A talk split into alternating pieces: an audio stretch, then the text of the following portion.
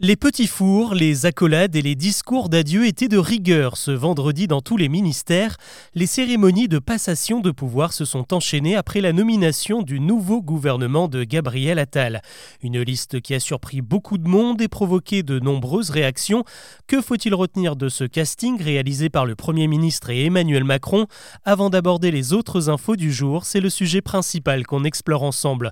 Bonjour à toutes et à tous et bienvenue dans Actu, le podcast qui vous propose un récap quotidien de l'actualité en moins de 7 minutes. On y va les noms de Christine Lagarde, Claire Chazal et même celui de Stéphane Bern ont circulé ces derniers jours. Mais non, rien de tout ça, Gabriel Attal a déjoué presque tous les pronostics en dévoilant le nouveau gouvernement ce jeudi soir. La seule annonce qui s'est confirmée, c'est celle du Premier ministre lui-même qui a promis une parité exemplaire. Ce sont donc sept hommes et sept femmes qui ont été nommés. On peut quand même noter que les postes régaliens les plus importants sont attribués à des hommes. Gérald Darmanin reste à l'intérieur, du moretti à la justice, Bruno Le Maire à l'économie et c'est Stéphane Séjourné qui fait son entrée à la défense à la place de Catherine Colonna. La surprise vient surtout de l'orientation politique de ce gouvernement, pour le coup plutôt à droite. Certains voyaient Gabriel Attal, un ex-socialiste, comme un trait d'union avec une partie de la gauche, mais son choix de nommer Catherine Vautrin, une ex-LR ministre sous Chirac, ne va pas vraiment dans ce sens. Et bien sûr, il y a celle que personne n'attendait, Rachida Dati, l'ancienne ministre de la Justice pour Nicolas Sarkozy et prétendante à la mairie de Paris pour 2026. Sa nomination à la culture a provoqué son exclusion directe des Républicains. Beaucoup d'observateurs s'interrogent aussi car euh, Rachida Dati est mise en examen depuis 2011, soupçonnée de corruption passive.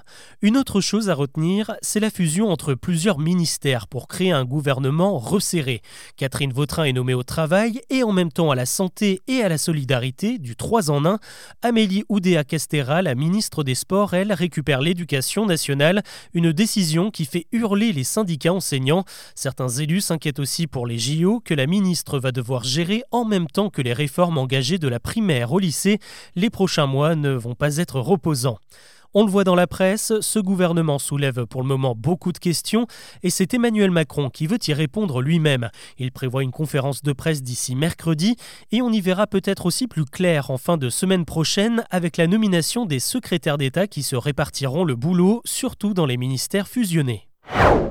L'actu, c'est aussi cette extension du conflit entre le Hamas et Israël au Yémen. Ce jeudi soir, les États-Unis et le Royaume-Uni ont mené des frappes aériennes contre les rebelles Houthis.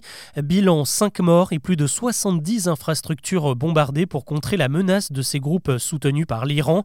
Depuis plusieurs mois, les Houthis multipliaient les attaques en mer Rouge contre des navires marchands, un axe extrêmement fréquenté et essentiel au commerce avec le Proche-Orient.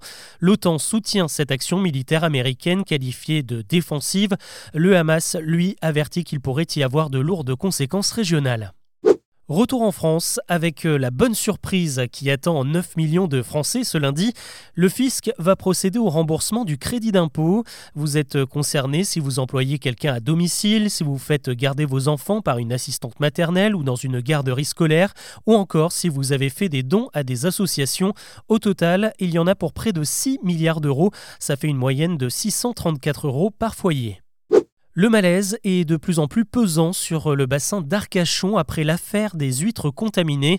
Le 27 décembre dernier, la vente de mollusques star du réveillon a été interdite à cause d'une pollution aux eaux usées dans le bassin, un désastre pour les producteurs.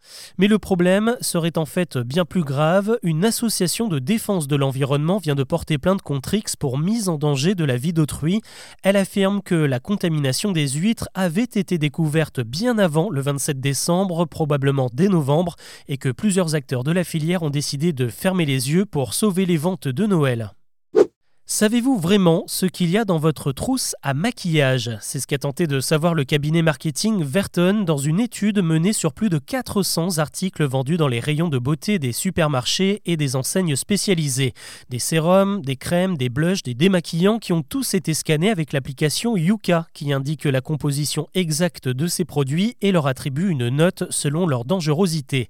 Et le résultat est sans appel, 46% des articles sont jugés médiocres et 16% serait euh, carrément mauvais.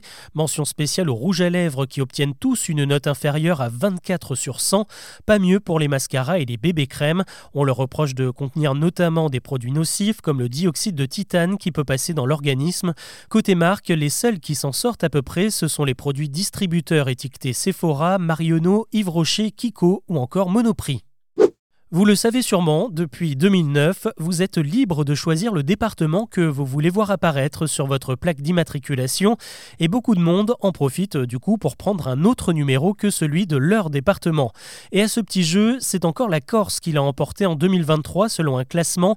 Le 2A et le 2B sont beaucoup plus répandus que la population corse. Certains automobilistes expliquent qu'ils ne veulent pas être identifiés comme des touristes quand ils vont en vacances sur l'île de Beauté. Dans le top, on retrouve également le 73, la Savoie, sûrement appréciée par ceux qui vont au ski, et au contraire la Loire, l'Aisne et la Seine-Saint-Denis, le 93, sont les moins appréciés dans les nouvelles immatriculations.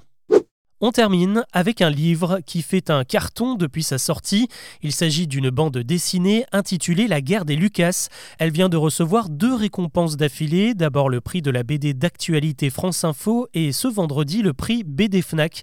La guerre des Lucas raconte la genèse de la saga Star Wars et comment George Lucas a mis sur pied le tout premier volet de la guerre des étoiles. Et ça n'a pas été une partie de plaisir entre un grave accident de voiture, une phase de casting infernale, des disputes entre les acteurs. Tout raconté à la manière d'un thriller. C'est dispo aux éditions De Man. Voilà ce que je vous propose de retenir de l'actu aujourd'hui.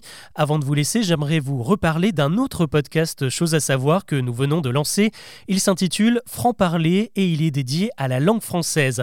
Savez-vous d'où vient l'expression en mode Pourquoi est-ce que l'on dit que l'on est dans le coltard? Quelle est la différence entre un viticulteur et un vigneron? Si vous voulez enrichir votre vocabulaire et découvrir les origines improbables de certains mots, c'est là que ça se passe dans Franc parler disponible sur toutes les plateformes. N'hésitez à vous y abonner et à me dire ce que vous en pensez. Je vous mets les liens en description de cet épisode. À très vite.